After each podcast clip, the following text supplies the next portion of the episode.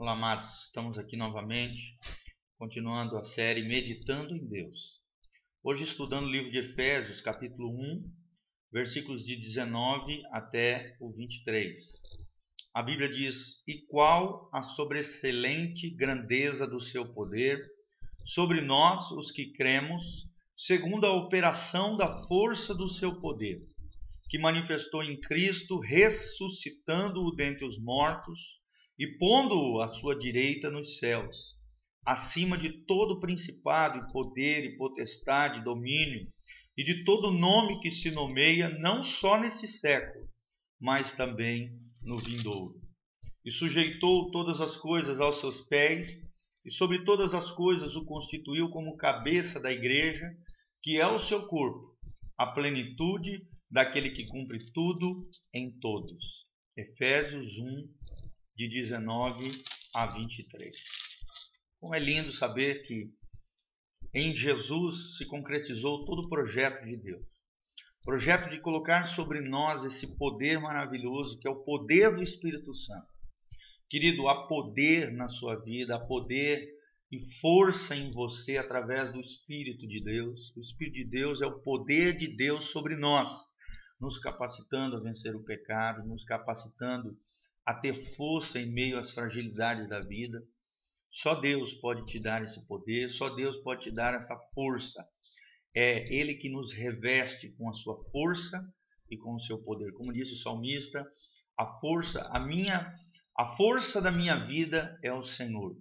Que o Senhor seja a força da sua vida, que Ele te capacite, que Ele te dê poder para vencer o pecado, para vencer as angústias, para vencer os problemas, todo dia, Deus disponibiliza poder e força para a sua vida através do Espírito Santo. Interessante que a Bíblia diz que é foi o mesmo poder que ressuscitou Jesus dentre os mortos e o colocou numa posição elevada. Ou seja, o mesmo Espírito, o mesmo poder que arrancou Jesus do inferno e o levou à glória a sentar-se junto a Deus Pai, esse poder está atuando em todo crente que é nascido de novo, em todo aquele que tem compromisso com a palavra de Deus, com a fé em Jesus Cristo. Essa força, esse poder está sobre nós, está sobre você, se você estiver em Cristo.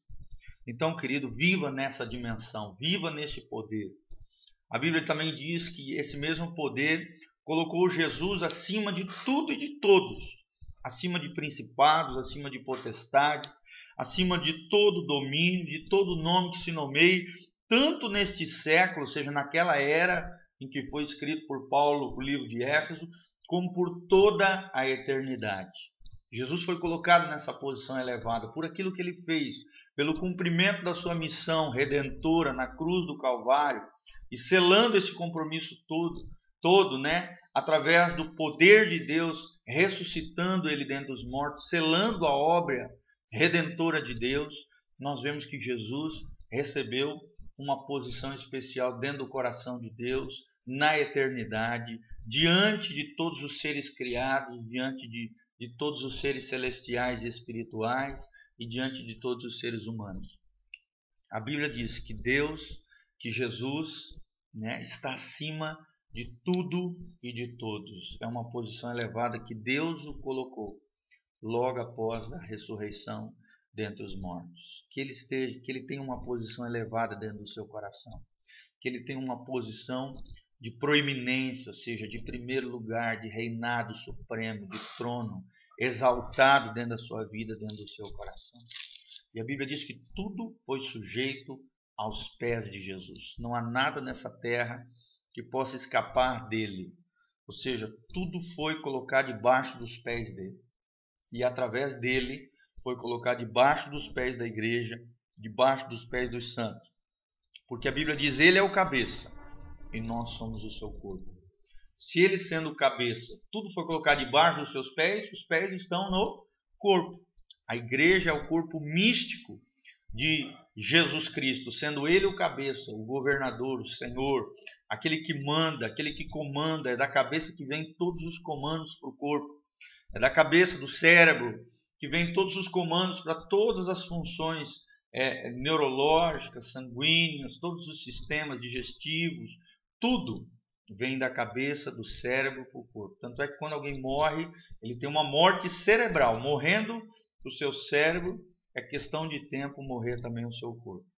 Então, queridos, se Jesus for, for o cabeça, a autoridade, se ele tiver uma posição elevada dentro da sua vida, dentro do seu coração, haverá vida, haverá bênção sobre você e tudo fluirá. As coisas acontecerão, porque ele é o cabeça e você, sendo o corpo, comandado por ele, direcionado por ele, será abençoado. E lembre-se: não existe demônio, não existe Satanás, não existe nada nem ninguém que possa ser mais elevado ou maior do que Jesus. Jesus está na posição mais elevada que existe diante de toda a criação, diante de toda a eternidade, diante de todos os mundos, quer espirituais, físicos, quer seja o que aconteça.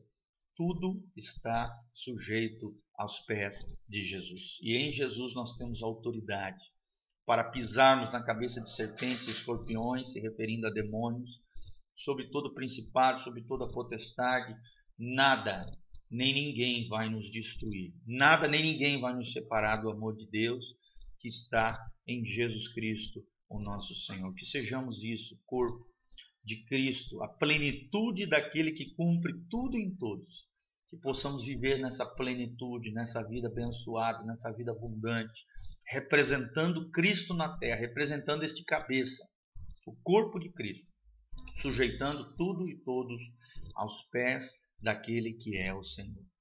A minha oração é essa: que possamos entender o poder e a força que existe em nós como crentes pelo Espírito Santo de Deus. O mesmo Espírito, o mesmo poder, a mesma força que ressuscitou Jesus Cristo dentro dos mortos e colocou Jesus numa posição elevada, essa mesma força, esse mesmo poder, vai elevar a igreja na posição que Deus tem no coração para ela, vai nos colocar numa posição de honra, de dignidade, juntamente com Cristo, porque nós somos herdeiros, co-herdeiros com Ele.